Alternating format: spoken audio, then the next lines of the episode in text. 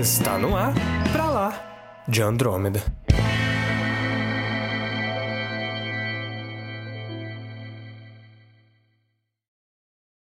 Bem-vindos ao episódio número 8 do Pra Lá de Andrômeda e eu me esqueci o que eu ia falar, entendeu? Entendeu? Não entendeu? Olha o título, cara!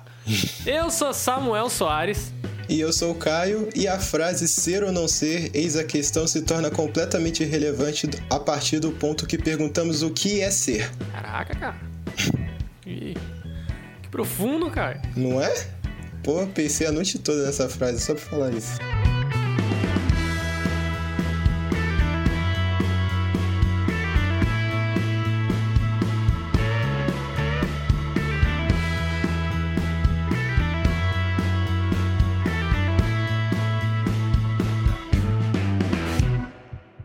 Episódio de hoje a gente decidiu discutir um pouco sobre um filme aí que o Caio indicou, né, Caio? No, Sim, no, no, nos programa programas aí. passados, se você viu, você tá ligado qual é. E a gente decidiu dar uma pirada um pouco sobre esse filme, que eu, eu nunca tinha assistido, e eu assisti recentemente, e eu falei, Caio, vamos fazer um podcast sobre esse programa.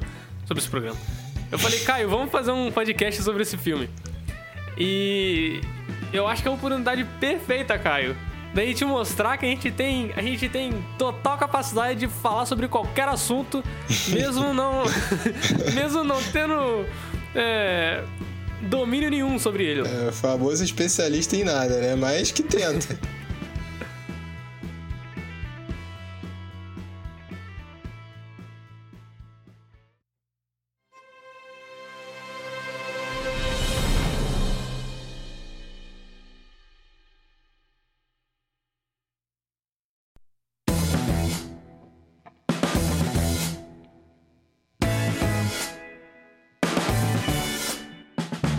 Então, como o Samuel falou, o filme que a gente vai explorar hoje é o filme chamado Amnésia, ou Memento, que eu prefiro muito mais o título Memento do que Amnésia, para falar a verdade. E para começar o assunto, vamos falar um pouco sobre ele numa sinopse bem rápida, sem ter muito spoiler aí para você que quer ver. O filme praticamente conta a história de um personagem chamado Leonard, que ele, certo momento da sua vida, ele presencia a morte da sua esposa na frente dele. E nesse momento, o ele bate de cabeça no vidro do espelho e ele começa a ter lapsos de memória, ele começa a ter perda de memória recente. E a história do filme é basicamente ele com essas perdas de memória tentando descobrir e resolver o mistério de quem matou a esposa dele. Basicamente é isso. É uma história de vingança, né, cara? Ah, como Hum, toda boa história, né? como todo bom faroeste. Mas o que o que fez a gente pensar em trazer essa discussão pra cá é a questão de se o, o Leonard é alguém, Caio. É uma das coisas que eu tava pensando. Tipo, quem é o Leonard, Caio? Porque chega num ponto do filme que você, assim como o personagem principal, quando você acha que você tá entendendo, você tá tão perdido quanto ele, entendeu? Exatamente isso. É um, é um truque e uma estratégia que o Nolan usou no filme que eu tenho que bater palma, que realmente é genial. Ele colocar você na mesma situação do personagem da narrativa dele. Eu acho isso. E é difícil de fazer, isso não é fácil. Igual o Samuel falou, no meio do filme você tá falando assim, beleza, entendi o que tá acontecendo. Aí dá uma quebra de memória e você fala assim, caraca, eu não entendi nada. Tá tudo errado o que eu tô pensando, eu tenho que reformular meu pensamento igual o cara. Isso é muito legal que o filme Isso aborda. é muito bom porque a gente, a gente chega num ponto no final do filme que, na verdade, é, eu acho que eu não sei se você citou, Caio, que o filme ele é de trás pra frente. Não, não falei. É, o filme. Ele, as cenas dele são, são ao contrário. Então, tipo, o final do filme é o começo do filme. E o começo do filme, na verdade, é tipo o, o clímax do filme ali, né? Mas, mas ao mesmo tempo, é no final do filme, teoricamente o começo ali da história do Leonard, que você tem o, o ponto que te coloca aquela dúvida, Caio. Aquela dúvida que a gente pode falar um pouco mais pra frente e pra, pra sei lá, pra gente falar mais do, do filme com spoilers. Porque eu acho que é um filme que precisa ser assistido, cara. Ele precisa ser assistido, mas eu já disse, já vai deixar claro, a gente vai fazer uma discussão em cima, mas não dá para falar muito desse filme sem citar um, alguns spoilers, porque É, verdade, verdade. não dá para discutir ao fundo. Então, se você quer assistir, vê essa primeira parte, aí na segunda parte a gente avisa e você pode até pode continuar a ouvir, porque a gente não vai falar uma coisa que vai estragar o filme, pelo menos eu acho. É, eu acho que esse filme também pesa muito mais a experiência de assistir ele do que você saber o que acontece. Porque a Exatamente. história em si é bem simples, na verdade. É. Mas o, o jeito que é contado que é a questão. Porque se, eu acho que realmente, se não fosse contado do jeito que, que é, se não fosse todo o conceito do filme, o conceito narrativo do filme, de, de como ele é contado, seria uma história bem simples, né? Se você parar pra pensar. Sim. Mas pra quem não entendeu ainda direito o filme ou o que o personagem principal tem, pensa na Dory do Procurando Nemo. Ele é a Dory do Procurando Nemo. Caraca, que. Tá com algum problema? E você vai acompanhando esse, esses lapsos. Você assiste o filme de trás pra frente, eu acho que isso de alguma forma te coloca dentro do filme junto com o personagem, porque você, igual eu disse, é, você chega num ponto que você tá ali per- tão perdido quanto o personagem. Eu acho que por essa, por essa forma narrativa do filme, que é muito interessante. Tá, agora só pra outro ponto pra salientar o filme que é muito bem feito. Gente falar, ah, as pessoas devem estar ouvindo e perguntando assim, tá, beleza, ele tem perda de memória recente, então ele, per ele esquece tudo a partir de um certo ponto. Sim, ele esquece tudo a partir de um certo ponto. A última memória que ele tem cravada é a memória do assassinato da mulher dele e ele batendo a cabeça no espelho e desmaiando. Essa é a memória cravada. A partir disso, como é que ele formulou memórias? Você quer explicar, Samuel? Pode explicar se quiser. Ele foi vivendo e escrevendo tudo que era importante pra ele no próprio corpo. Ou seja, quando ele acorda, ele se olha no espelho, que é a primeira coisa que ele faz, ele tem tudo que ele precisa saber escrito no próprio corpo dele. Então é como se toda vez ele tivesse que se lembrar de quem ele é. E Agora que entra, que entra o ponto agora que filosófico, entra a né? loucura, Caio, porque, porque- a gente pode discutir que a partir do ponto que você está olhando no espelho, o espelho não é você. Exatamente. E a partir dele- desse momento, a gente remete num ponto do filme que eu estava discutindo com o Samuel aqui um, um pouquinho antes, que é a formular um pensamento a partir de uma memória, que não necessariamente é concreta e pode ser falha. É basicamente o que esse espelho quer dizer. Você está olhando uma coisa que não é- é necessariamente 100% concreta, que é o seu reflexo, e você está pautando você a partir dela, entendeu? Exatamente. E eu cheguei num, num pensamento, Caio, com isso tudo, que até eu até anotei aqui.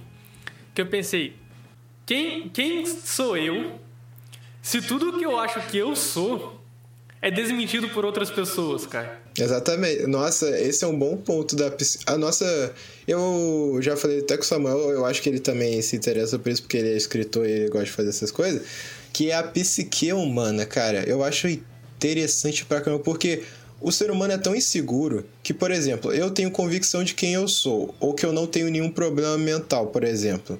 Mas se todo mundo começar a virar pra mim e falar assim, cara, você tá maluco? Você realmente tem que se tratar essas coisas. Cara. assim", Eu vou começar a sentir dúvida de mim mesmo, entendeu? Eu pensei numa situação como essa. Eu É. até anotei aqui também. Eu até ia te perguntar. É, imagina você numa situação, Caio, tipo o show de Truman. Hum, Só que. É. Meio que ao contrário. Todo mundo sabe quem você é. Só que ao mesmo tempo, o que eles dizem que você é não é quem você acha que você é, entendeu? entendi. Deu pra entender? Entendi, deu tipo, pra entender. você acha que você é uma pessoa, mas a partir. Você, você caiu num lugar ali em que todo mundo fala pra você que você não é essa pessoa que você tá falando que você é. Você é outra pessoa. Você não é, uma, você não é pessoa A, você é pessoa B. Entendi. Só que você sabe que você é pessoa A. E, Aí o que que vai acontecer? A sua só que vai todo mundo te sucumbir? trata como outra pessoa. Eu só consigo ver duas opções pra, pra uma conclusão disso. Ah. Ou você fica louco, ou você passa a ser quem as pessoas dizem que você é. Porque não existe outro você além daquilo que as pessoas te veem. Caraca. Faz sentido? Faz, faz sentido. E agora você que está ouvindo, ouvinte, falou assim: caraca, esses caras são muito muito viajado, nerd pra caramba. É isso mesmo, somos. Fazer o quê?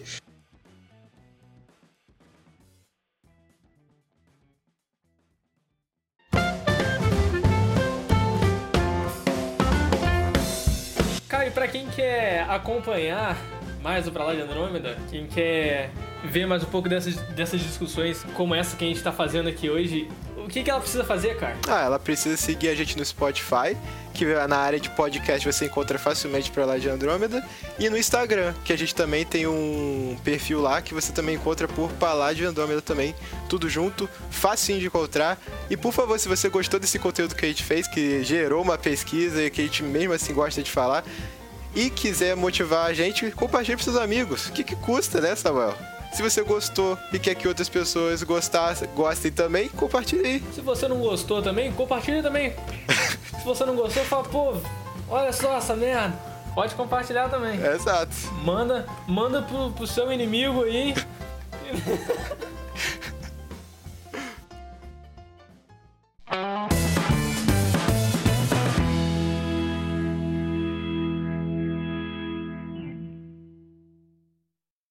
Mas eu concordo, as duas únicas saídas é uma impossible situation, né? Você ou vai ficar louco ou você aceita. É. Porque não tem É, como você, ou brigar fica louco afirmando. vai pensar a vida inteira, eu sou uma pessoa que todo mundo não consegue enxergar. Ou você vai realmente aceitar, tá, eu sou essa pessoa que todo mundo vê. É. Porque são, são, são as únicas opções. Isso é muito louco, cara. É, a gente é construído. É igual você tava falando do conceito de memória coletiva. A partir do momento que todo mundo tem uma memória de você, você, de certa forma, se você esquecer quem você é, você vai ser construído pela forma deturpada que as pessoas têm de você, entendeu? É, você você vai, acaba sendo construído. Na verdade, eu acho que a gente é assim como um todo. A gente é construído pela forma que as pessoas enxergam a gente, de uma certa forma. Sim. Tanto é que uma das questões mais interessantes desse filme pra mim, no, no final, aí já, já entra um pouco. É. Spoiler. Um spoiler, é.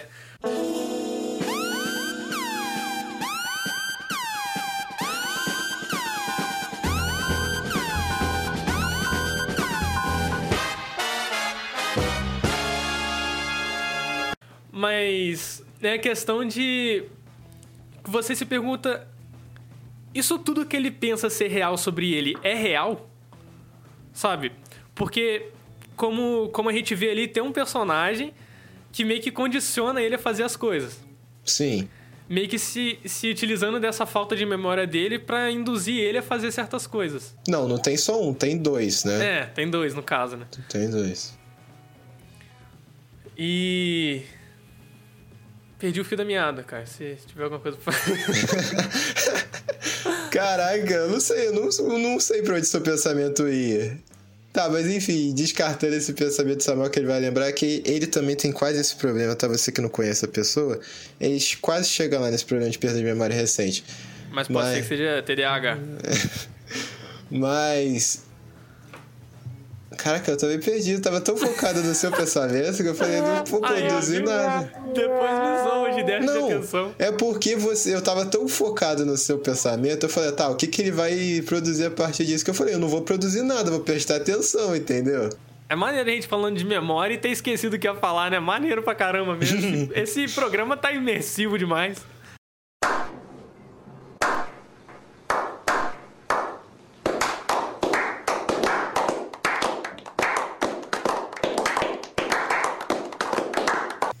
Olha, eu, eu acho que o que eu ia falar é basicamente que no final do filme a gente tem a gente tem uma visão ali de que o, o Leonard ele estava sendo condicionado sempre por alguma pessoa a fazer as coisas. Chega, chega naquele ponto, você pensa, quem é o Leonard no fim das contas? Porque no fim das contas nem ele sabe quem ele é de fato. Porque tudo que tudo que tá no corpo dele, até como, como você disse, ele se olhar no espelho, ele tá vendo um outro, ele não tá vendo ele. Sim. Ele tá vendo o reflexo de um outro.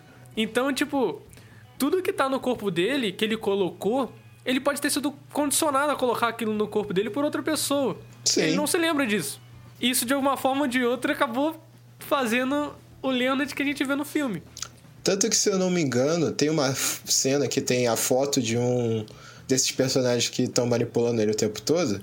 E, dentro, e na legenda da foto tem alguma coisa escrita. Aí depois ele escreve outra coisa. Que ele chega à conclusão, ele fala assim: não acredite, ele está mentindo, alguma coisa assim. Uhum. E só por causa dessa foto que lá na frente vai dar a conclusão que ele vai acreditar na memória que ele teve, que ele nem tem 100% de certeza que é verdade, entendeu? É. E, e é por isso que eu acho que o Leonard é esse cara que tá nesse show de Truman reverso, sabe? Que tipo. Eu não sei se esse é o. não sei Não é uma boa analogia, correto. né? Mas, Não, mas eu. Ele tá num ciclo sem fim de incerteza. Eu acho que é o melhor jeito que eu posso falar. Não, eu, eu disse que é um, tipo um show de Truman reverso, porque ele no show de Truman, ele meio que sabia quem ele era, mas ele tava num mundo fictício. Controlado. É. É. Só que nesse show de Truman reverso, a pessoa meio que não sabe quem ele é, ao mesmo tempo que todas as pessoas sabem. É o que eu pensei. Entendi. É uma boa analogia. Todas as pessoas condicionam ele a ser alguém, mas ele não sabe de fato quem ele é porque ele pensa ser outra pessoa. Isso é muito louco. É. Tanto é que eu- um, um dos artigos que eu, que, eu, que eu tava lendo aqui pra gente fazer esse episódio, que eu até te mandei, eu separei um, um trecho. Para que nossa memória se beneficie da dos outros, não basta que eles nos tragam seus testemunhos. É preciso também que ela não tenha deixado de concordar com suas memórias e que haja suficientes pontos de contato entre ela e as outras para que a lembrança que os outros nos trazem possa, possa ser reconstruída sobre uma base comum. Tá, você consegue explicar isso de uma maneira. simplificar isso aí que você falou? Eu acho que eu consigo. Então vai, vai lá. Para que uma memória exista e que ela seja concreta, pode ser que eu esteja errado, você pode me corrigir. Para que uma memória exista e que ela seja concreta, ela precisa estar de acordo com outras memórias, Certo. certo? Então, é, essa frase até me, esse esse parágrafo até me levou a um ponto que tipo não existe uma memória individual é, distinta de uma memória coletiva. Porque eu acho que uma memória individual ela é fruto de uma, de uma memória coletiva, de várias pessoas que acabam formando uma memória individual, certo? Certo. Então a gente volta naquele ponto de novo, que você não é ninguém se não tiver outra pessoa, né?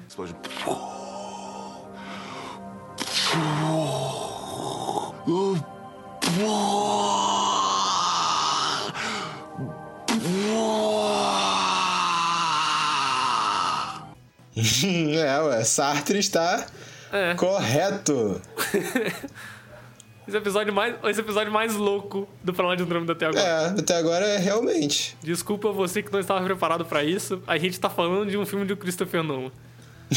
Mas eu acho que um do ponto é, que o Samuel quer focar com esse negócio de construção de memória é porque, é igual quando nós somos pequenos, você não lembra do momento que você nasceu, por exemplo. Lembra? Ninguém lembra.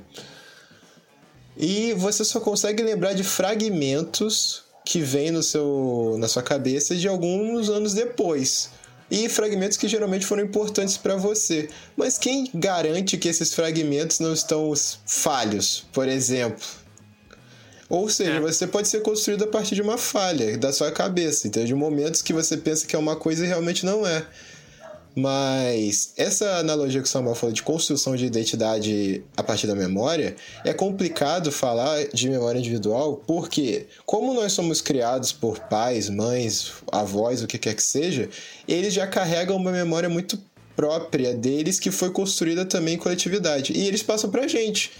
Então, não tem como a gente ser 100% único.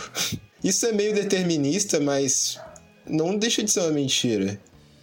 Não deixa de ser uma verdade, cara. É que no fim das contas a gente não é a gente sozinho, né? Não, ninguém gente é. É o volta pelo- ao Sartre de memórias. novo. É. A gente precisa do outro pra se reconhecer. Isso é muito louco, cara. É mesmo? Esse, esse... Oi? É mesmo. Não, eu só falei é mesmo. Não, é porque ah, é uma das coisas que, que eu acho que esse filme mais aborda, sabe? Principalmente com o final dele. Que é, aquela, que é aquela questão que eu falei, que tipo, o Leonard é quem no fim das contas, cara? E você, e você começa a se perguntar, tipo, foi uma das coisas que eu me perguntei no final do filme, tipo, pô, quem sou eu no fim das contas?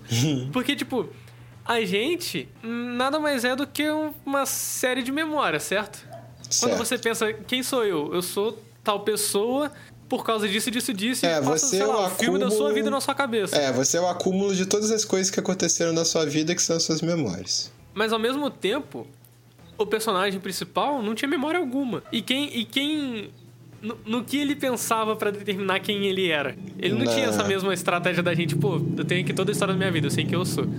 Ele tinha outras pessoas que condicionavam ele. E o final do filme é, pesa muito isso de, tipo, a vida inteira dele pode ser uma mentira. Eu, eu cheguei a pensar nisso, tipo, tudo que a gente viu sobre ele pode ser uma mentira. Pode ser uma memória condicionada. Pode. Porque a partir do ponto que a única certeza que a gente tem que aquilo lá aconteceu é ele, a gente não tem certeza de nada. É, é tipo, a única certeza que a gente tem que aquilo lá aconteceu é ele. E ele não tem certeza de É. nada. É impossível Mas, falar que é 100% verdade. Mas aí, Caio, nesse, nesse mesmo artigo, eu, eu li uma parada que eu, que eu tive que anotar aqui também, pra poder falar, que me fez pensar que realmente aquela memória pode ser uma memória real dele. Às vezes não da forma que aconteceu corretamente, mas pelo menos os acontecimentos foram algo tão marcantes na vida dele que acabaram sendo uma memória imutável, sabe? Tipo uma âncora que mantém ele na realidade. Uhum. Mesmo que, que essa memória tenha se alterado um pouco, mas, tipo, o sentimento daquilo, de perder a esposa de alguma forma, pode ter, ter sido de outra maneira, sabe? Completamente diferente. Mas é o que mantém eles são, de certa forma. Tá, não, calma, calma. Antes de você entrar no pensamento, posso entrar com outra coisa mais louca ainda? Claro, a gente Então- tá aqui pra tirar. Então você quer dizer que a única coisa que fundamenta ele é o trauma? Sim, caraca, cara. Sim, meio que sim. O trauma ancora a personalidade dele. É, é meio que o que guia ele na vida também. Ele é, ele é guiado do começo ao fim do filme. Tudo que você vê dele no filme, ele é guiado pela vingança dessa memória dele. Então podemos dizer que ele seguia a vida pela dor.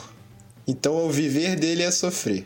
Caraca, Caio, onde é que você, onde é que você tá chegando com Não, isso? só tô perguntando porque veio esse pensamento na minha cabeça assim, e é verdade, ele só a única coisa que fundamenta a existência dele é o trauma, cara. É, Eu tô indo pro pensamento mais Nietzsche agora. mas realmente é, cara. É o trauma, é o trauma que, que acaba guiando ele na vida. Porque ah, o que a gente vê lá no final do filme lá, que o- um dos personagens fala que ele já, ele já se vingou várias vezes, né? Sim. de vários desses assassinos da mulher dele.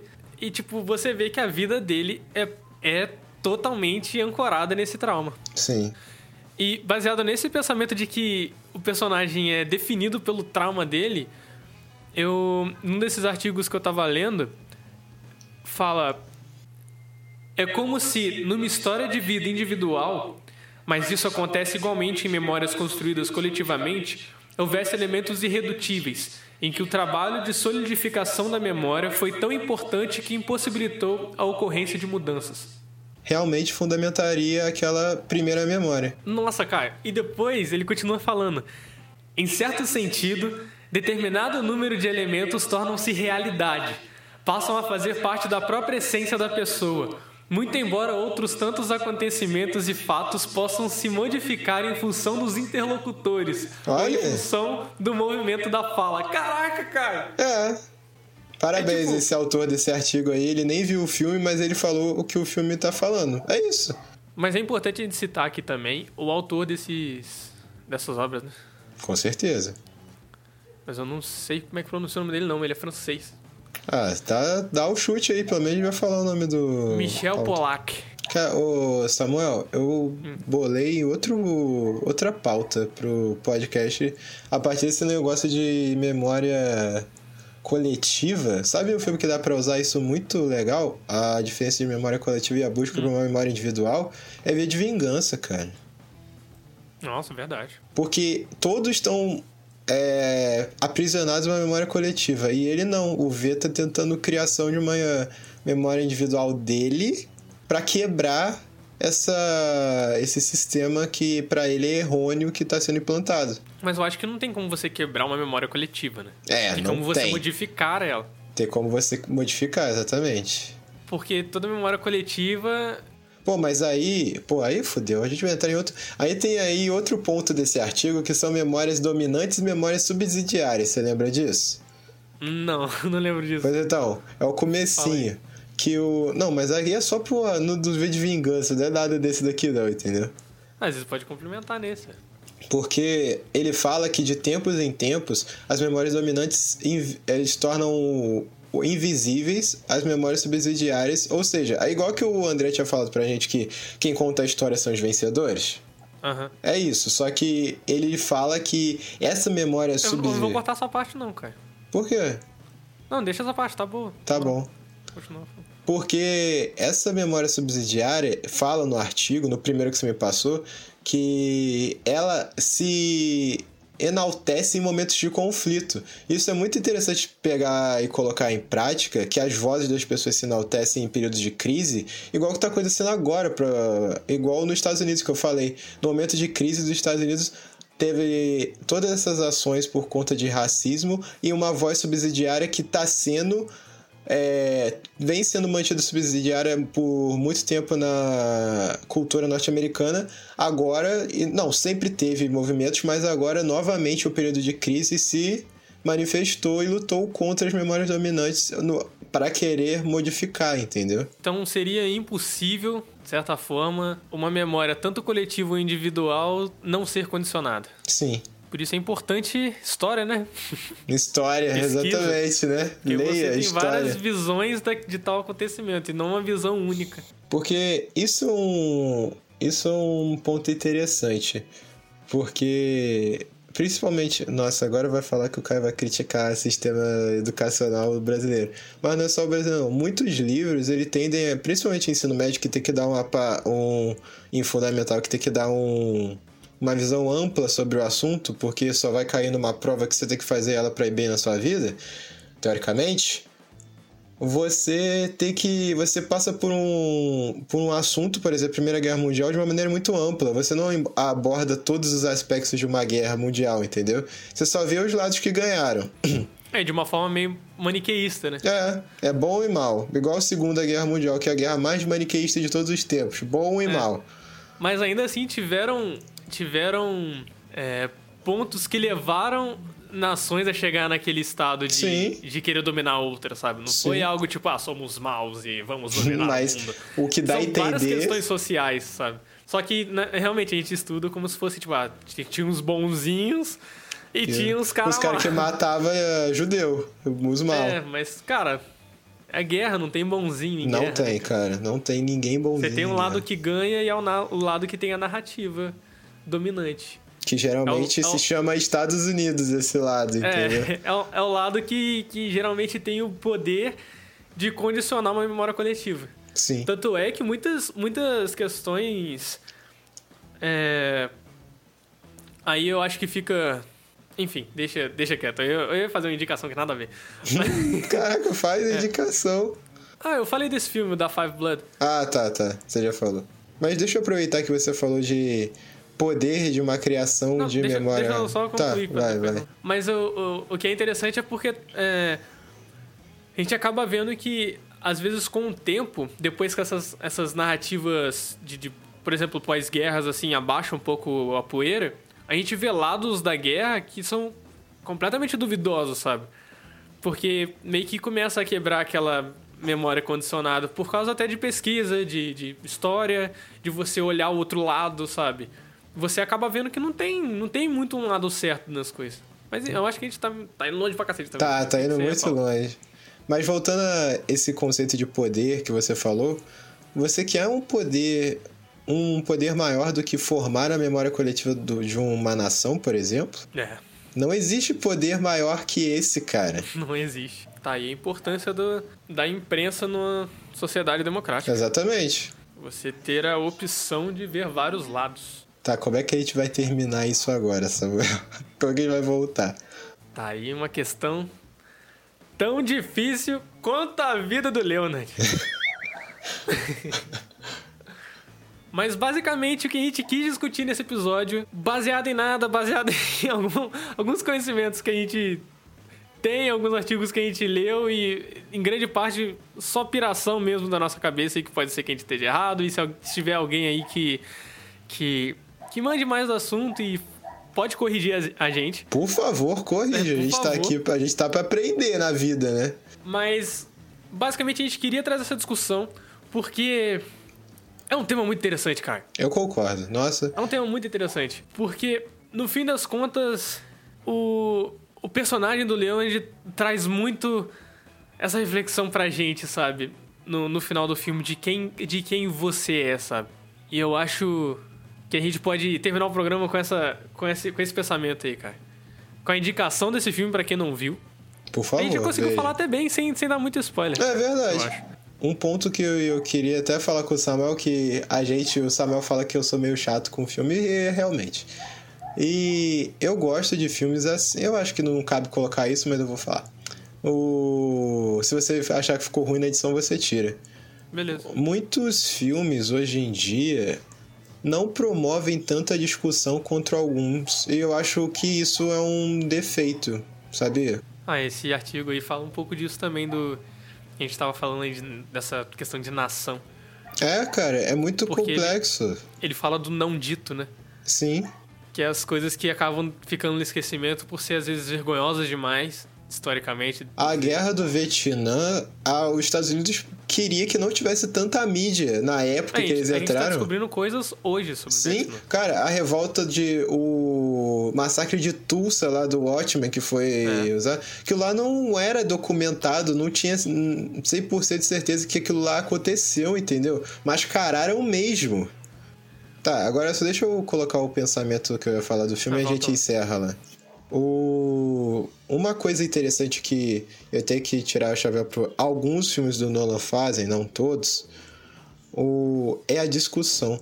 Eu gosto muito do Samuel também, porque ele fala que eu sou chato, mas ele também é, de ver filmes com pensamento crítico, porque filmes proporcionam isso.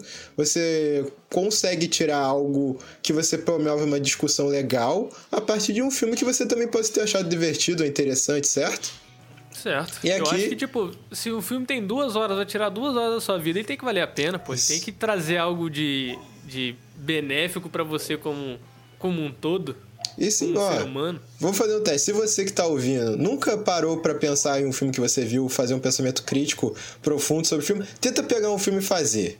Vai te abrir outra camada do filme que você nunca pensou que ia chegar. Sério mesmo. E eu tô falando isso porque eu Samuel, a gente tenta aprofundar no conceito que o filme que a gente viu, só que a gente nem é tão inteligente assim, tá? A gente, a gente tá ali.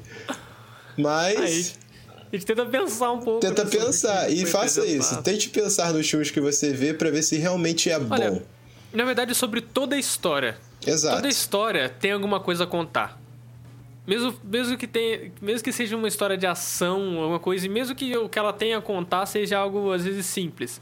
Mas toda história tem alguma coisa por trás que ela quer te ensinar, o que ela quer te passar, o que ela quer simplesmente colocar em discussão. Por exemplo, Então- eu posso citar um exemplo pra fechar que é muito, muito interessante esse exemplo que você acabou de falar? Claro. O, não sei se o Samuel viu Irishman da Netflix, do Martin Scorsese. Vida é aquele jeito, né? É, pois. E É, galera, não entendendo nada. esse filme, se você for parar para ver, você fala assim, beleza, acabou o filme, é um filme de máfia, certo? Não. Ele também é um filme que aborda as questões sobre como e o que é envelhecer. É, viu? É Num muito- filme de máfia. Num filme de máfia. E chegamos ao fim desse programa e eu só te, eu só te pergunto aí, você acha que seria interessante, você, cara ouvinte, é, se a gente falasse sobre o tema aí que o, que o Caio falou, de, de ver de vingança, às vezes, pode ser um, um programa interessante mesmo. Sim. Eu gostei da ideia, cara. Esperamos que os seus miolos também não tenham explodido ou coisa do tipo, por favor. Espero que tenha feito algum sentido que a gente falou também. também, né? Não sei nem se eu entendi tudo que eu falei, não tô brincando, mas eu acho que. Eu acho que filmes assim são importantes, geram, geram discussões importantes e. E é isso, Caio. É isso. E é isso. Você lembra, você lembra o que você ia falar, Caio, pra terminar o programa? Não.